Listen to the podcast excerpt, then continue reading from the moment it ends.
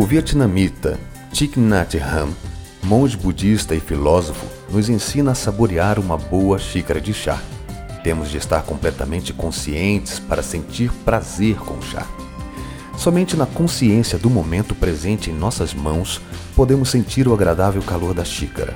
Somente no presente podemos sentir o aroma e a doçura, apreciar o requinte do sabor.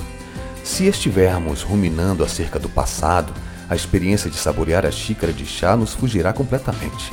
Quando olharmos para a xícara, o chá já acabou. A vida é assim. Se não estivermos inteiramente no momento presente, olharemos em nossa volta e ele terá passado. Teremos deixado de sentir o contato, o aroma, o requinte e a beleza da vida. Esta parece estar nos deixando para trás. O passado terminou, devemos aprender com ele e deixá-lo ir. O futuro ainda não chegou.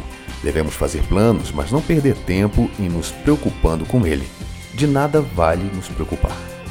Quando pararmos de ruminar a respeito do que já aconteceu, quando pararmos de nos preocupar com o que talvez nunca aconteça, então estaremos vivendo o presente e começaremos a sentir a alegria de viver.